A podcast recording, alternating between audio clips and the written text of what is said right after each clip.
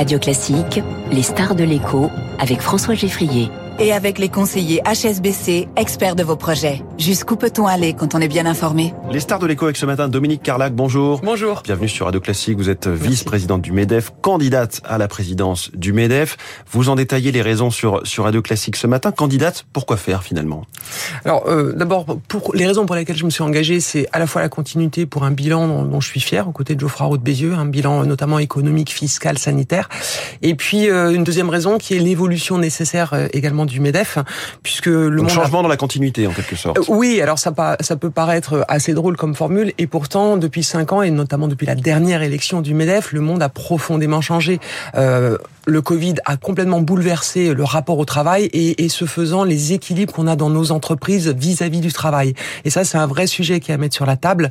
Et il y a un certain nombre de défis aussi qui sont apparus également. Donc j'en citerai trois euh, rapidement. Le défi de la souveraineté, euh, où est-ce qu'on trouve des terres rares, où est-ce qu'on trouve des composants électroniques, où est-ce qu'on trouve les composants, les actifs pour les médicaments. Le défi social, jamais, euh, je dirais, la contestation sociale a été aussi prégnante. On le voit euh, tous les jours en bas de nos rues. Et puis la, la- le défi euh, Et là-dessus, je dirais, il y a cinq ans en arrière, les défis n'étaient pas aussi euh, gravement intenses, on va dire. Alors vous parlez de, de- de continuité, de- du bilan de Geoffroy Roux de Bézieux. Vous serez dans cette compétition pour la, la- la tête du MEDEF face à Patrick Martin, actuel numéro 2 Oui. du MEDEF. Vous venez donc comme lui de l'équipe sortante. Il y a un troisième candidat, Pierre Brageux, qui semble justement dénoncer la continuité. Il critique Mhm. un MEDEF trop spectateur de la politique du gouvernement et qui ne dit rien sur la réforme des retraites. Mhm. C'est vrai que le MEDEF ne s'est pas beaucoup exprimé. Le, le gouvernement le lui a pas mal reproché. Alors, moi, moi, en tant que porte-parole, je me suis quand même pas mal exprimé et sans ambiguïté. Hein. J'ai fait près de 200 médias en, en 5 ans et sur les retraites, je me suis souvent exprimé. Cette réforme, un, est indispensable et deux, il n'y a pas 36 solutions. Il faut travailler plus. Il y a- on- tous les pays européens l'ont fait et à un moment donné, si on est vraiment attaché à notre système par répartition, hein, Mm. qui est un principe démographique, hein, que euh, tout le monde paye pour tout le monde.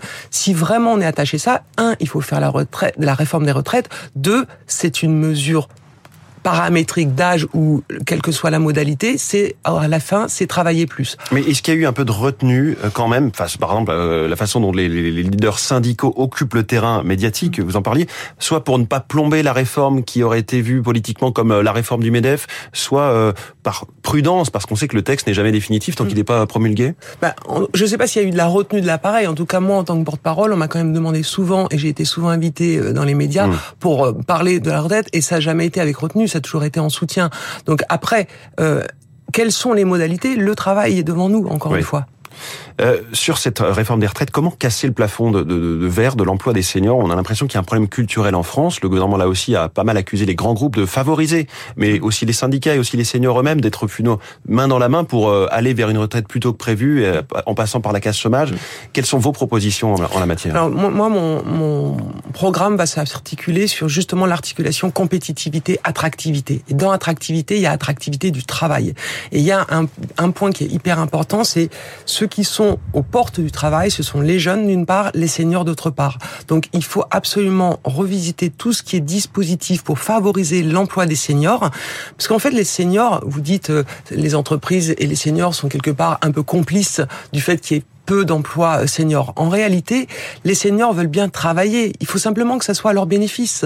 Donc, ils puissent, il faut qu'ils puissent cumuler davantage de points pour une retraite améliorée, Mhm. mais ils sont pas forcément euh, enclins à arrêter du jour au lendemain le travail. Ça Donc dépend. vous visez En fait, plutôt ça- les incitations, côté salarié comme employeur. euh, Comme employeur, Ouais. exactement. Les incitations, ça a très bien marché hein, pour euh, l'incitation pour avoir plus d'apprentis. On n'a jamais eu autant d'apprentis parce qu'on avait eu des mesures incitatives sur euh, les jeunes. Ben, je pense qu'on peut avoir la même chose sur les seniors, mais dans les deux sens. Un senior, il a envie de travailler. Il a peut-être pas envie de travailler comme avant et autant qu'avant, mais il, il peut avoir envie de travailler. Ça dépend des branches. En fait, ça dépend des métiers. Alors Dominique Carlac, présidente du MEDEF, ce serait euh, évidemment euh, la patronne des patrons, ou plutôt la porte-parole des patrons, comme le dit euh, Geoffroy Roux de Bézieux. Est-ce que le dialogue social est en voie de disparition quand on voit le gouvernement décider seul sur l'assurance chômage, menacer de récupérer la gestion de la GIRCARCO, supprimer complètement les, les négociations sociales au, au profit de simples concertations euh, où 80% du, du contenu semble dicté à l'avance? Écoutez, j'espère bien que non, parce qu'en tout cas, ça sera un de mes combats. Le dialogue social, en tout cas, quand on a eu cette crise Covid et qu'il a fallu du jour au lendemain, par exemple, complètement changer l'organisation du travail dans les entreprises. Qu'est-ce qui a marché? Bah, C'est le dialogue social. Et qu'est-ce qui a marché? L'accord télétravail dans, la, dans lequel j'étais co-négociatrice a très bien marché. Pourquoi? Parce qu'on a décidé d'organiser ensemble quelque chose qui nous concernait directement, qui était le travail. Donc je suis quand même assez enclin à ce que le dialogue social par les partenaires sociaux se faisant les corps intermédiaires soit très présent pour la période 2023-2028. Il y a quelques jours, c'était la journée internationale des droits des femmes. L'égalité entre les femmes et les hommes fait-elle partie de vos priorités? Est-ce que vous aurez, par exemple, une équipe de direction paritaire au MEDEF? Et au-delà de ça, cet écart de salaire, cet écart de salaire qui ne bouge pas, 4% à poste et temps de travail équivalent, comment est-ce qu'on peut casser cette, cette hmm. injustice? Alors, deux choses sur la question de la parité dans l'appareil. Moi, ça fait cinq ans que j'ai monté le réseau Femmes du MEDEF. Donc, ça a été vraiment le but de faire monter euh, plus de femmes. Parce qu'en fait, on en a. C'est simplement qu'il faut qu'elles prennent les postes et qu'elles prennent des mandats. Mais on en a. La parité côté équipe de salariés au MEDEF, on l'a. C'est plutôt les élus qu'il faut faire monter sur des hmm. mandats. Donc moi, je me suis vraiment. Une assemblée un peu masculine. Je m'y suis. Pardon? C'est une assemblée un peu masculine au MEDEF. Si on regarde les délégués, si on regarde. Euh, oui, alors ça a beaucoup progressé parce que justement avec Femmes du MEDEF, on voit qu'on partait de 8% dans certaines instances. Maintenant, on est à 20-25%. L'objectif, c'est la parité. Mais ça correspond aussi à une sociologie. Euh, voilà, c'est ça, c'est la parité économique. On va pas viser la parité démographique 50-50, mais on sait qu'on a 35% de femmes chefs d'entreprise. Bah, essayons de progresser. On est arrivé hmm. à 25% dans des territoires, on est même à 35%.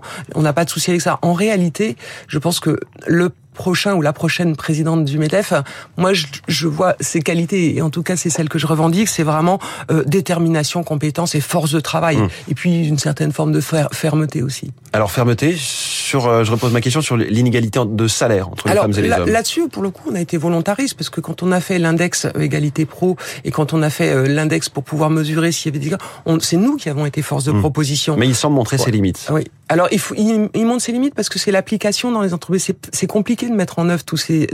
Quand on est une grande entreprise, qu'on a une grosse population de salariés, c'est pas dur d'appliquer des règles. Quand on est dans des moins de 50, c'est un peu plus compliqué. Mmh. Donc je dirais que le côté, je pense qu'on a dédiabolisé. Les entreprises veulent bien faire, simplement il faut les accompagner pour bien faire. Face aux crises comme celles que nous avons vécues ces, ces trois dernières années, est-ce que vous serez une présidente du Medef qui appelle à l'aide ou qui euh, renvoie l'État chez lui? Alors, moi, je considère... C'est deux visions de l'économie. hein. Vous avez totalement raison. Euh, moi, je considère que l'entreprise, c'est la solution qu'on peut rien faire sans les entreprises. L'entreprise, c'est la solution d'abord économique. Ça crée de l'emploi, ça mm. crée de la valeur. C'est la solution sociale. C'est là où on peut avoir de l'ascension. C'est là où on peut avoir de l'intégration. Et puis, c'est la solution aussi écologique, parce que sans diaboliser le sujet, parce qu'on nous diabolise souvent le sujet, c'est là où on investit le plus pour l'écologie. C'est là où on fait le plus de recherche et développement pour, mm. l'écologie. Donc moi, je fais partie de ces gens qui considèrent que tout ne peut pas être État. C'est vrai qu'on a été habitué à au quoi qu'il en coûte. Un État on, ne, on ne peut pas vivre dans une économie normale et performante et compétitive, on ne peut pas vivre sous, sous perfusion de subventions. Donc je pense que l'entreprise, c'est la solution et qu'il faut faire confiance aux entreprises. En tout cas, moi, je me battrai pour. Dernière chose, vous siégez au conseil d'administration de la société qui livre les ouvrages olympiques, la Solidéo. Tout à fait. Alors, à 500 jours des JO, question rituelle, est-ce que nous serons dans les temps et y aura-t-il des surcoûts pour finir à temps? Alors, les chantiers, bonne nouvelle, les chantiers seront bien livrés à temps. Déjà, les chantiers de 2023 seront bien livrés à temps. Ensuite, question dérive budgétaire. En fait, on va avoir une dérive, mais qui est la dérive de l'inflation. En fait, les chantiers de la Solidéo, c'est-à-dire la société mmh. d'ouvrage et des, Jeux Olympiques. Mais souvent, pour finir à temps, il faut remettre plus d'ouvriers, plus de, moyens. Pour l'instant, c'est c'est sous contrôle. Vous savez que le logiciel de pilotage des Jeux Olympiques de la Solidéo, c'est le logiciel de la NASA. Et quand vous devez faire atterrir une fusée à un millimètre près euh, sur la Lune ou, sous, euh, ou en tout cas dans l'espace, c'est quand même assez précis. Là, le logiciel est quand même extrêmement précis. Les chantiers seront prêts la NASA au secours de l'atterrissage des JO de Paris. Merci beaucoup. Dominique Carlac, vice-présidente du MEDEF et candidate à la, à la présidence du MEDEF pour euh, donc dans quelques mois, ce sera début juillet. Merci beaucoup. 7h23 la politique tout de suite.